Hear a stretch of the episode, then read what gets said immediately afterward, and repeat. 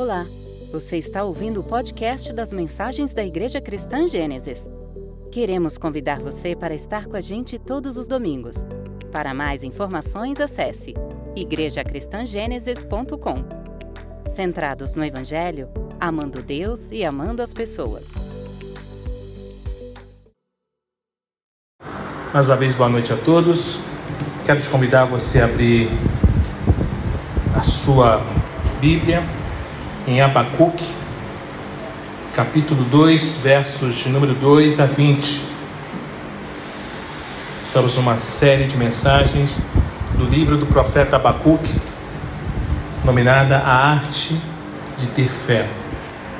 Abacuque, capítulo 2, versos 2 a 20. Diz assim a palavra do Senhor: O Senhor me respondeu e disse: Escreva a visão, torne-a bem legível sobre tábuas, para que possa ser lida até por quem passar correndo, porque a visão ainda está para se cumprir no tempo determinado. Ela se apressa para o fim e não falhará. Mesmo que pareça demorar, espere, porque certamente virá, não tardará. Eis que a sua alma está orgulhosa. A sua alma não é reta nele, mas o justo viverá pela sua fé. Assim como o vinho é enganoso, também arrogante, o arrogante não se contém. O seu apetite é como a sepultura, ele é como a morte que nunca se farta. Ele ajunta para si todas as nações e congrega todos os povos. Não é fato que todos esses povos proferirão contra ele um provérbio, um dito em tom de zombaria. Eles dirão: Ai daquele que acumula o que não é seu, até quando? E daquele que se enche de coisas penhoradas, será que não se levantarão de repente contra você, os seus credores, e não despertarão aqueles que farão você tremer, você lhes servirá de despojo, visto que você despojou muitas nações.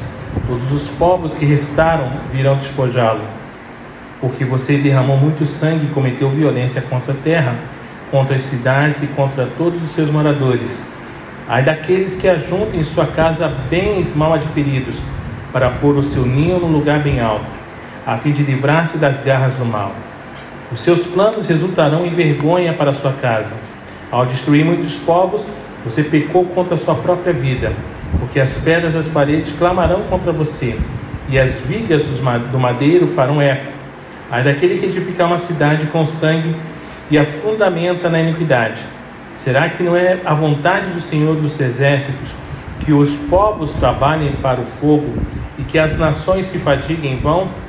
Porque a terra se encherá do conhecimento da glória do Senhor, como as águas cobrem o mar. Ai daquele que dá ao seu companheiro vinho misturado com o seu furor, e o que embebeda para lhe contemplar a nudez. Você ficará coberto de vergonha em vez de honra. Beba você também e mostre a sua incircuncisão. Chegará a sua vez de pegar o cálice da mão direita do Senhor, e a sua glória se transformará em vergonha porque a violência contra o Líbano cairá sobre você, e você ficará apavorado por ter destruído os animais, porque você derramou muito sangue e cometeu violência contra a terra, contra as cidades e contra todos os seus moradores. Para que serve o ídolo, visto que o seu artifício o esculpiu? E de que serve a imagem de fundição, mestra das mentiras, para que o artifício confie na sua obra, fazendo ídolos mudos? Ai daquele que diz a madeira, acorde, e a pedra muda, levante-se. Pode o ídolo ensinar? Esse está coberto de ouro e de prata, mas no seu interior não há fôlego nenhum. O Senhor, porém, está no seu santo templo, cale-se diante dele toda a terra. Irmãos, Abacuque foi escrito lá pelo começo do século 6 a.C., por volta de 626 a 600 a.C. Muito longe da Judéia, o palco do profeta, a Grécia, estava em desenvolvimento e Esparta era a maior das cidades de estado gregas. Eugene Peterson, que é um dos pastores que eu tenho assim uma profunda admiração e a qual eu sempre defino como um poeta pastor, ele disse que enquanto Atenas admirava a filosofia, a música e a arte, Esparta nutria admiração pelos bons soldados. Para se ter uma ideia, irmãos, com sete anos de idade, os meninos já iam para campo de treinamento militar, onde ficavam isolados das meninas e das mulheres até os 20 anos. É aquele orgulho, orgulho né? Esparta! Né? Aquela coisa tão. Enfim, lá eles já realizavam um teste de coragem e habilidade. E se passassem, eles se tornavam cidadãos com direito até de votar. Mas ainda eles iriam viver no quartel, visitando a esposa apenas periodicamente, para gerar mais soldados.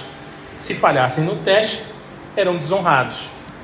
Para os espartanos, homens de verdade, eles podiam aguentar muita dor sem reclamar.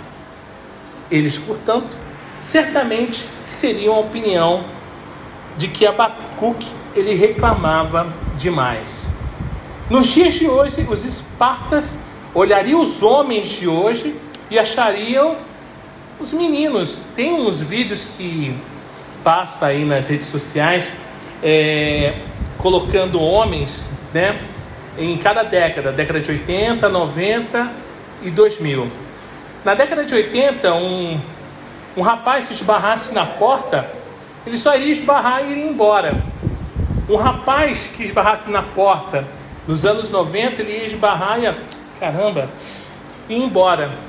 E um rapaz nos anos 2000 se esbarrasse na porta, ele iria chorar, ia ficar com dor, ia chamar a mamãe, ou seja, não nutria aquela coisa da. não honrava a sua hombridade, não era, sabe? E hoje, infelizmente, nós temos sentido muita falta de homens, homens com caráter, homens que manejam bem a palavra, homens que testemunham do Senhor, homens que não reclamam pelas lutas e dificuldades, amor, lutas e dificuldades que passam. Precisamos de homens, e graças a Deus aqui em Gênesis temos homens, isso é muito bom. Né? Enquanto isso, as meninas gregas elas eram criadas para serem fortes e atléticas, com o propósito de que um dia pudessem gerar filhos saudáveis. Aproximadamente na mesma época em que Abacuque escreveu a sua profecia, por volta do século 7 a.C., a Ilíada e a Odisseia de Homero, elas foram criadas. O que seria isso? São poemas épicos, os quais constituem o berço da literatura ocidental. Na antiga civilização grega e também na romana, a concepção de educação era bem diferente do modelo educacional que se desenvolveu na modernidade. O que havia de mais importante na formação de um cidadão era a imitação dos grandes modelos, ou seja, sobretudo os modelos heróicos dos livros e das histórias e das canções populares, os quais eram a expressão encarnada de virtudes como prudência, astúcia e coragem, características essenciais para a ação na vida prática.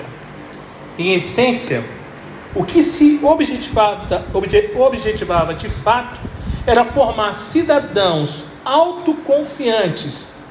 É um tanto que Frederico Lourenço, um ficcionista e professor de estudos clássicos na Universidade de Lisboa, doutor em literatura grega e tradutor, dentre outras coisas, das obras de Homero, Frederico Lourenço, Lourenço ele disse assim: a Ilíada, que ao contrário da Odisseia, não admite bem-aventurança depois da morte, propõe uma circunstância redentora para a vida humana. Levarmos os nossos objetivos até o fim, custe o que custar, doa a quem doer, e nunca abdicarmos do bem supremo pelo qual devemos lutar com unhas e dentes, ou melhor dizendo, lutar com lanças e espadas para alcançarmos o bem supremo, a nossa própria autoestima.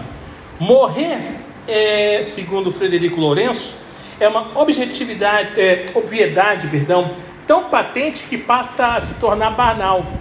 Viver em conformidade com o respeito que cada ser deve a si mesmo é que torna quem isso alcança único, excepcional, heróico.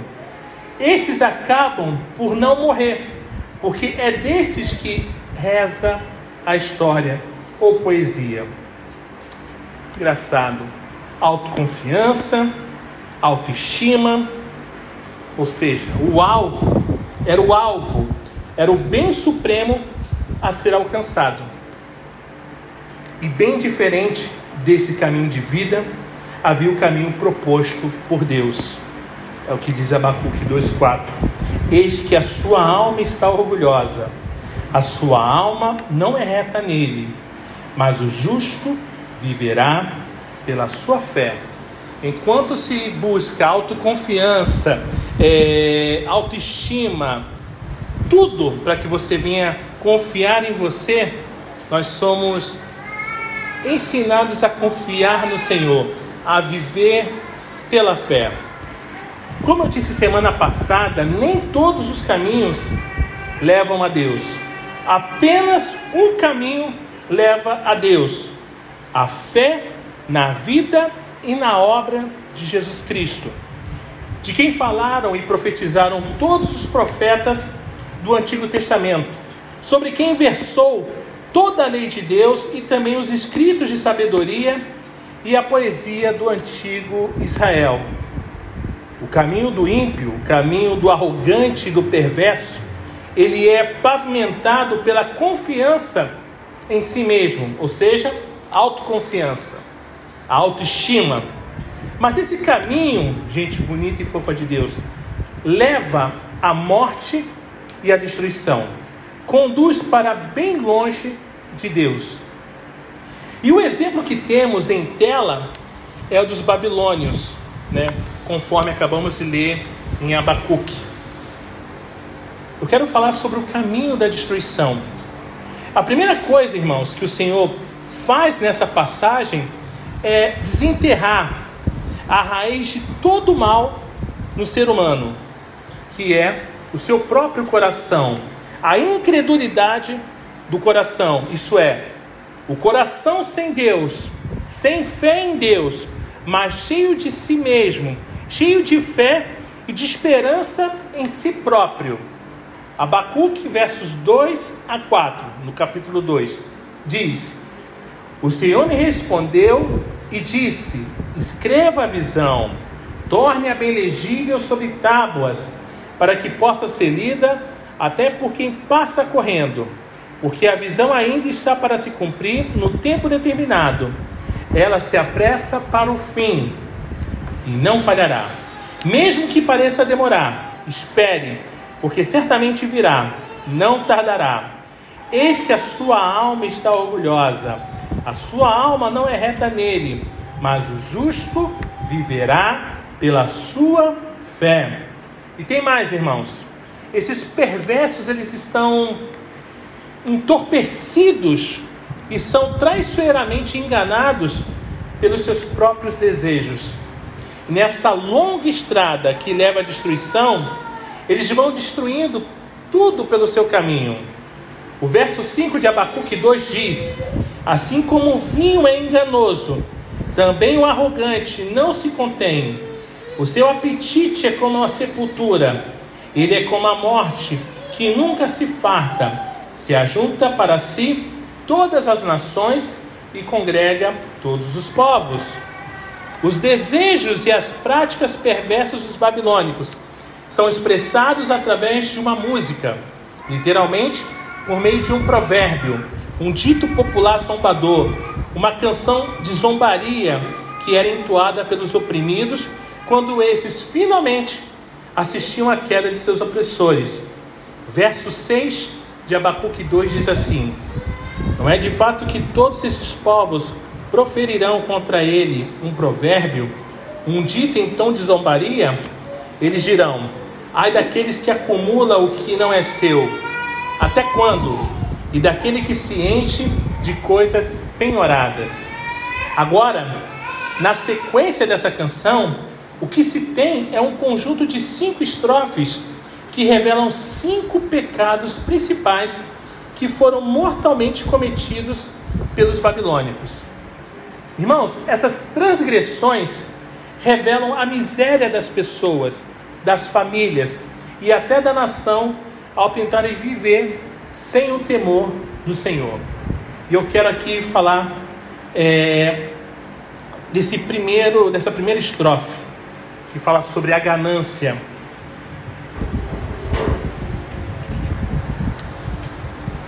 Irmãos, Abacuque, capítulo 2, versos 6, parte B, até o verso 8, diz assim: Não é de fato que todos esses povos proferirão contra ele um provérbio, um dito em tom de zombaria? Eles dirão: Ai daquele que acumula o que não é seu, até quando? E daquele que se enche de coisas penhoradas Será que não se, é, se levantarão de repente contra você os seus credores e não despertarão aqueles que farão você tremer?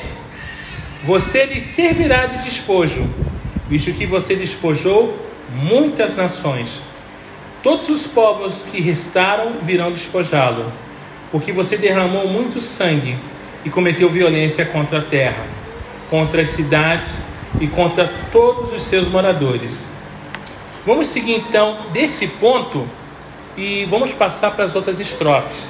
A segunda é arrogância. Eu falei sobre a ganância, agora quero falar sobre a arrogância. Verso 9 a 11 de Abacuque 2 diz assim: Ai daquele que ajunta em sua casa bens mal adquiridos para pôr o seu ninho no lugar bem alto, a fim de livrar-se das garras do mal. Os seus planos resultarão em vergonha para a sua casa. Ao destruir muitos povos, você pecou contra a sua própria vida, porque as pedras das paredes clamarão contra você e as vigas do madeiro farão eco. Irmãos, Deus aqui ele está denunciando a arrogância dos babilônios, a arrogância de querer parecer o que não eram, o que não era né? e de garantir o que não poderiam reter ou mesmo segurar. Observe, eles se valiam de dinheiro ilícito para usufruir de conforto, casas enormes, conforme o verso 9. Acreditavam ser possível atingir um patamar de segurança inabalável, ou seja, manter a família afastada do perigo, conforme a parte B do verso 9, conforme lemos. Eles viviam às custas do sacrifício e da destruição dos outros, os homicídios que eram cometidos conforme o verso 10. E ainda por cima, eles denunciavam a si mesmos suas ilicitudes, seus excessos, seus crimes e suas injustiças. Mas como? De que modo eles se auto-incriminavam? como eles produziam provas contra si mesmos. Veja, a opulência, irmãos, a opulência mesma dos materiais de construção das casas os denunciavam, queixavam-se, pregavam contra eles próprios, além do que tudo cairia sobre a própria cabeça. Verso 11: Porque as pedras das paredes clamaram contra você, e as vigas do madeiro farão eco. Pois é, meu povo, como fala Dedê, qualquer semelhança com os nossos dias não é mera coincidência. Quantas pessoas prosperando de forma ilícita, passando por cima de todo mundo, usando até mesmo o nome de Deus? Quantas pessoas cheias de si, olhando para o que elas têm, pensando ter conseguido com as próprias mãos e se gabando de terem feito tanto. Quantas pessoas exibindo o que não têm, ao passo que o tanto que tem, a opulência, está pregando contra elas próprias. Irmãos, cuidado com a arrogância. Cuidado.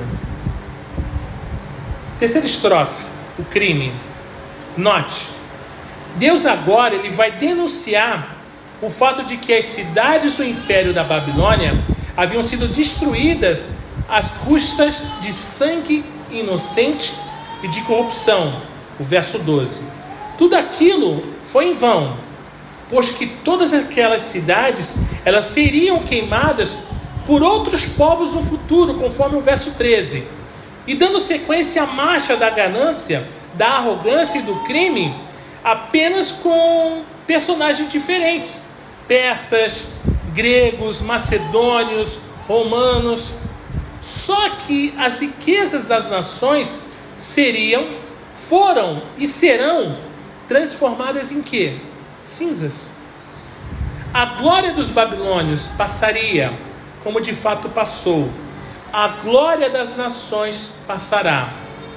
Permaneceria e permanecerá apenas o conhecimento do Senhor sobre a terra, conforme o verso 14. Abacuque capítulo 2, dos versos 12 a 14.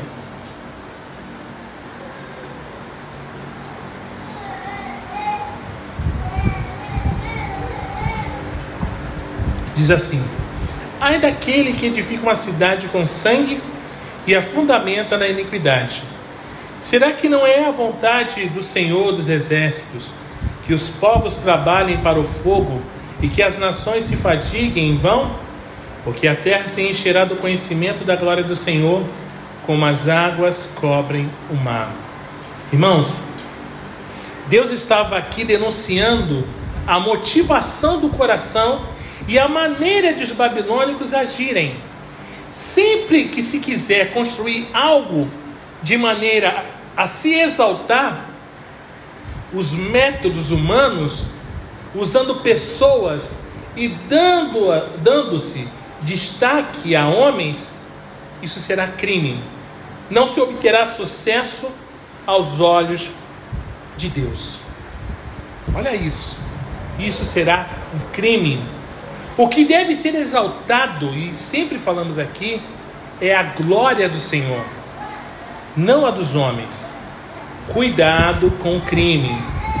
Lembrando de que para Deus, conforme está posto pela nova versão internacional da Bíblia, a NVI, crime é isto: abandonar o Senhor é crime. Vamos ler? Não, melhor. Eu vou ler para vocês porque eu destaquei a, versão da NVI. Eu vou ler para vocês aqui Jeremias, capítulo 2, verso 13. Depois vocês podem ler na versão de vocês ou reler na NVI. Jeremias, capítulo 2, verso 13 diz assim: O meu povo cometeu dois crimes, maldades, pecados mortais. Eles me abandonaram, a mim, a fonte de água viva e cavaram as suas próprias cisternas, cisternas rachadas que não retêm água. Cuidado com o crime. Quarta estrofe, a sedução, versos 15 a 17. Os caldeus, irmãos, seduziam e induziam outras nações à guerra, visando despojá-las dos seus bens. E depois essas nações eram deixadas a sofrer a perda de tudo o que tinham e padecendo a vergonha. De fato, os babilônios haviam desnudado as florestas do Líbano em prol de suas campanhas militares e para alimentar a indústria de construção, o expansionismo da nação, matando inclusive animais das florestas. Abacuque capítulo 2, vamos ler dos versos 15 a 17. Abacuque capítulo 2, dos versos 15 a 17 diz assim: Ai daquele que dá ao seu companheiro vinho misturado com o seu furor, e que o embebeda para lhe contemplar a nudez. Você ficará coberto de vergonha em vez de honra. Beba você também e mostre a sua incircuncisão. Chegará a sua vez de pegar o cálice da mão direita do Senhor e a sua glória se transformará em vergonha, porque a violência contra o Líbano cairá sobre você, e você ficará apavorado por destruir os animais, porque você derramou muito sangue e cometeu violência contra a terra, contra as cidades e contra todos os seus moradores. Tal como Babilônia, irmãos, que seduzia e despia as nações, o mundo que nos cerca também seduz, também embriaga também arranca tudo e mata. Gente bonita e fofa de Deus. Nunca se consumiu, e de modo tão fácil, tanto álcool, drogas e entorpecentes como nessa geração. Quase 20% da população brasileira é de bebedores abusivos, ou seja, homens cinco ou mais doses, mulheres quatro ou mais doses em uma única ocasião no último mês. Uma dose equivale a 350 ml de cerveja, 150 ml de vinho e 45 ml de destilado. Isso significa, irmãos, que a cada 10 homens, dois bebem abusivamente no Brasil. Ah, pastor, existe o bebê, como o pessoal costuma dizer, é, socialmente. Cai nessa não. O percentual de adolescentes entre 13 e 17 anos que consomem álcool no Brasil chega a casa dos 60%. Irmãos, isso é muita coisa. 60% é muita coisa. A corrupção do sexo também tomou proporções indescritíveis. Parece que nunca se viveu tanto para a sedução e a luxúria como em nossos dias. Tudo em nome do prazer. Prazer de seduzir, embriagar, tirar e roubar, para então matar no final. Quinta estrofe: a idolatria. Depois de denunciar a ganância, a arrogância, o crime, e a sedução da Babilônia, Deus vai desmascarar e zombar da idolatria deles. Vamos ler Abacuque capítulo 2, versos 19 e 20. Abacuque capítulo 2, versos 19 e 20. Diz assim: Ai daquele que diz a madeira, acorde, e a pedra muda, levante-se. Pode o ídolo ensinar? Eis que está coberto de ouro e de prata mas no seu interior não há fôlego nenhum. O Senhor, porém, está no seu santo templo, cale-se diante dele toda a terra. De novo, irmãos, qualquer semelhança com a nossa realidade não é mera coincidência. Os babilônios eram idólatras e sincréticos, eles eram sofisticados, ocultistas, místicos e supersticiosos tal como essa geração. Irmãos, como pode ser que em uma cultura tão avançada como a nossa, as pessoas ainda se apeguem tanto a práticas tão bizarras, ocultistas, místicas e supersticiosas? Eu acredito ser a primeira explicação.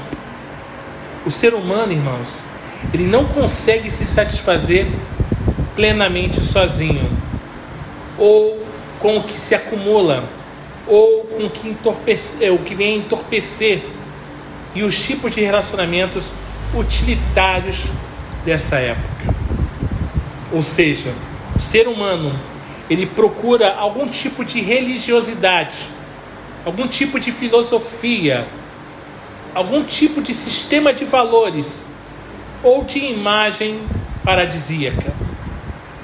Se não é fé ou a religião, será algum tipo de ideologia ou de filosofia.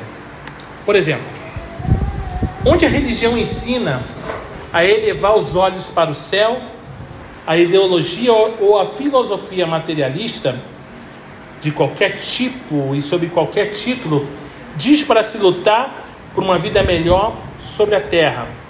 Lembram da Ilíada dos gregos que eu li? Você tem que ter autoconfiança. Você precisa conquistar tudo o que você quiser. O cara lá de cima vai te dar. Já dizia a profetisa Xuxa. E aí a gente ouve, não. Não é assim não. Eleve os seus olhos para os céus. De onde virá o meu socorro? O homem não pode nem se ajudar. O homem não pode nem pegar como foi incentivado, agora vamos ser porte de arma, vamos nos defender. Se não for ao Senhor, não dá. Acredita-se e pregou-se que homens e mulheres devem lutar para transformar a vida e criar uma sociedade verdadeiramente humana que permita à raça humana elevar-se até alcançar a sua verdadeira natureza. Irmãos, será que de fato, fazendo tudo isso, a gente vai encontrar uma sociedade melhor? Ou vamos encontrar algo fake? Ou então assim, vai chegar aquela propaganda linda, né? Chegando e apresentando para você, olha, eu sou o Naldo e eu tenho algo, um lugar especial para pessoas especiais. Para você. Não existe. Nós não podemos esperar dessa terra, irmãos, a justiça perfeita. Porque a justiça perfeita, ela só é aplicada quando o Senhor de fato for rei, estiver no nosso meio. Aí sim nós podemos esperar uma justiça perfeita. Enquanto isso, irmãos, vamos ter que chorar. Não tem jeito, é triste. Mas enquanto estivermos vivendo nessa terra, não significa que não temos que testemunhar como peregrinos que não fazem parte dessa sociedade, dessa terra. Irmãos, se isso não é religião, é o que? Segundo, toda religiosidade que não se fundamenta na Bíblia, irmãos, é carente de responsabilidade moral. São fatalistas ou deterministas. E no fatalismo ou determinismo não há responsáveis. Isso é bom para o pecador. Isso é bom. Ele gosta de não ser responsabilizado. Ele sempre será a vítima vítima da religião, das estruturas de poder, das classes dominantes, dos dogmas e tradições humanas. Ele é a vítima. Não, Senhor, foi a mulher que o Senhor me deste. Eu não queria fazer isso, mas ela me.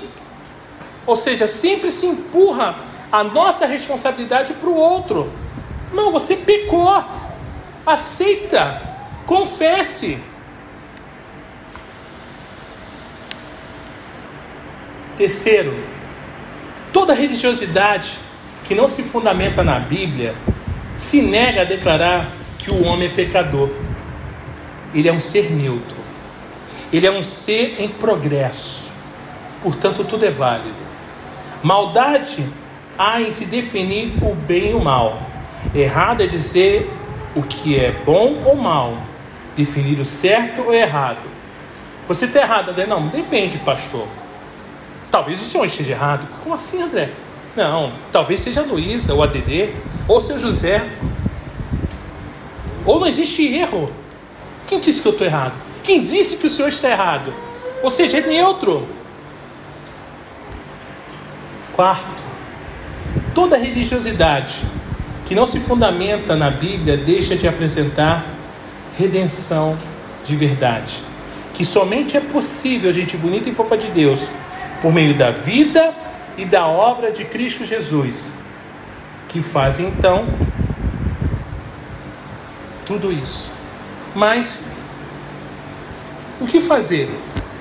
Qual é a redenção? Tentam dar educação, comida, civilidade ao indivíduo, autoconfiança, autoestima, mas não apresentam a mudança que somente o Evangelho de Cristo pelo seu espírito pode promover um homem. Pensa aqui, dando comida, dando para ele lá alguns filósofos da, da, da, da, da moda, é suficiente. Vou ler Karnak, vou ficar agora. Pô, talvez seja bem assim, ou talvez. Pois bem, irmãos, o caminho da destruição passa pelos seguintes: primeiro, a ganância que é o prazer no dinheiro e nas coisas que ele pode comprar. Segundo, a arrogância, que é o prazer da autossatisfação. Terceiro, o crime, que é o prazer sem Deus e nas conquistas a qualquer custo. Quarto, a sedução e a luxúria, que é o prazer corrompido às custas dos outros. E quinto, a idolatria, que é um sistema de valor religioso corrompido Chame a isso do que for religião, filosofia ou ideologia. É tudo idolatria. E agora, o caminho da vida. Se por um lado o caminho dos babilônios os fariam desembarcar, desembarcar na destruição, por outro lado, o caminho proposto pelo nosso Senhor aos judeus os faria alcançar a vida. Verso 4 de Abacuque 2 diz assim: Eis que a sua alma está orgulhosa, a sua alma não é reta nele, mas o justo viverá pela sua fé. De que modo o justo viverá pela fé, irmãos? Primeiro, abraçando como sua a justiça de Deus. Abram suas Bíblias em Romanos capítulo 1. Vamos ler os versos 16 e 17. Romanos capítulo 1.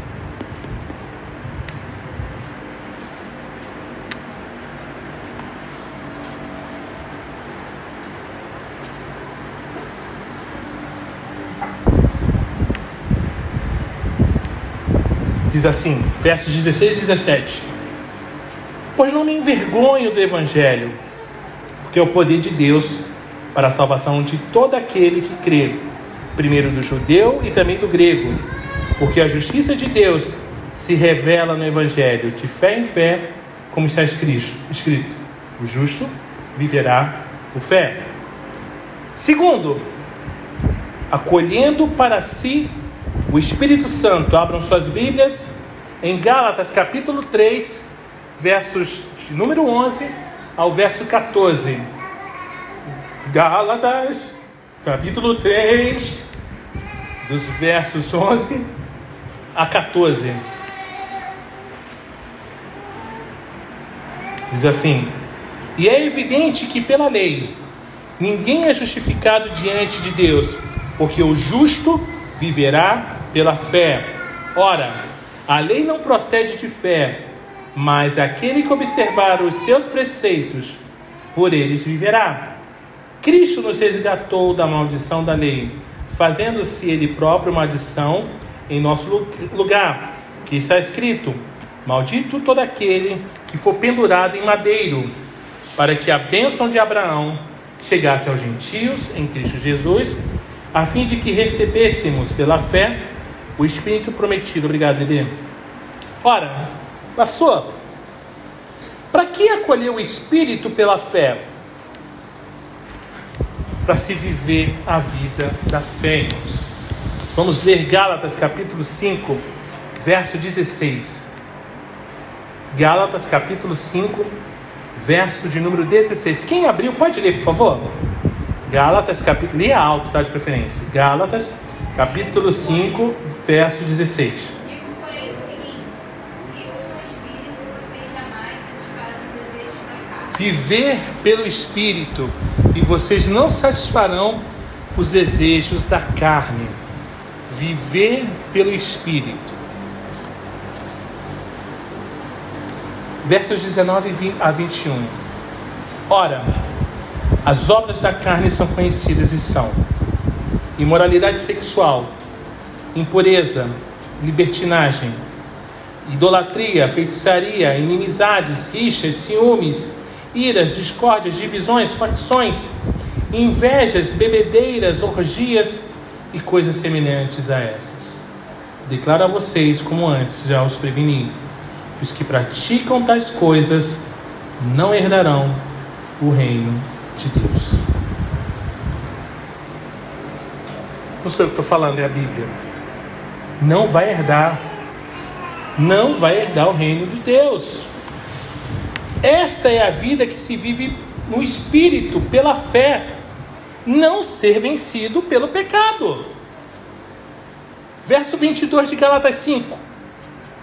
Mas o fruto do Espírito é amor, alegria, paz, longanimidade, benignidade, bondade, fidelidade. Quantos frutos você leu aqui? Um fruto. As pessoas confundem muito, não, é um fruto. Dentro desse fruto você vai encontrar tudo isso que eu acabei de falar: amor, alegria, paz, longanimidade, benignidade, domínio próprio, mansidão. Gálatas capítulo 6, verso 1. Irmãos, se alguém for surpreendido em alguma falta, vocês que são espirituais, restaurem essa pessoa com espírito de brandura e que cada um tenha cuidado para que não seja também tentado. Temos responsabilidade de se vermos o nosso irmão falhando em alguma falta, com um espírito de amor, com brandura, exortá-lo. Irmão, o que está acontecendo? O que, que houve? Que, houve, pastor Léo? O que, que houve, seu José? Dedê, Luísa, o que, que houve? O que, que houve, André? O caminho da vida, irmãos, é viver pela fé no Filho eterno de Deus. Fé que nos faz vencer o pecado e descansar em Deus. Verso 20 de Abacuque 2: O Senhor, porém, está no seu santo templo, cale-se diante dele toda a terra. A fé em Cristo, irmãos, é necessária para a salvação. O conteúdo da fé cristã, vivido pelo poder do Espírito Santo, é necessário para a nossa santificação, sem a qual ninguém verá o Senhor. Somos salvos ao crermos em Cristo. É nos mantermos, vi nos mantermos vivos ao cometermos, ao comermos, perdão, da palavra de Jesus. Essa fé nos faz descansar nos braços daquele que é soberano sobre todas as coisas. Abacuque 2:20. O Senhor, porém, está no seu santo templo, cale-se diante dele toda a terra. E eu quero perguntar à igreja nessa hora: qual caminho vocês têm trilhado em suas vidas? O caminho da destruição ou o caminho da vida? Há duas opções. São os dois caminhos. E os destinos também são distintos. O caminho, um caminho, ele vai te levar à destruição final, separando você eternamente de Deus. O outro caminho, ele vai te conduzir da morte para a vida e o levará à presença eterna e deleitosa de Deus. No caminho da destruição, os homens buscam se entreter, são guiados pela cobiça, se mantêm de arrogância para obterem prazer, até cometem crime se for necessário. Eles roubam a glória de Deus, seduzem e são seduzidos, despidos e destruídos, criam ídolos, vivem segundo valores corrompidos e religiosidades devastadoras. No caminho da vida, os homens procuram a glória de Deus pelo Espírito, nascem da fé em Cristo e vivem pela fé em Cristo. Pelo Espírito, vivem segundo os padrões da fé em Cristo. Também pelo Espírito, descansam no amor de Deus em Cristo. No caminho para a destruição, os homens são escravos de si mesmos, do mundo e do diabo. No caminho para a vida, os homens são escravos, escravos amigos de Cristo caminho do, o final do caminho da destruição é tristeza e tormento, irmãos. O final do caminho da vida é triunfo e satisfação. Qual será a escolha da igreja nessa noite? Vida ou morte? Cristo ou condenação? Irmãos, aprume sua alma em Cristo Viva pela fé. Somente a fé em Cristo te levará seguro para o céu. E para terminar, deixo Judas, verso 24 e 25. E ao Deus que é poderoso para evitar que vocês tropecem, que pode apresentá-los irrepreensíveis diante da sua glória, com grande alegria. A este que é o único Deus, nosso Salvador, mediante Jesus Cristo, Senhor nosso, seja a glória, a majestade, o poder e a autoridade antes de todas as eras, agora e por toda a eternidade. Amém. Que Deus nos bendiga.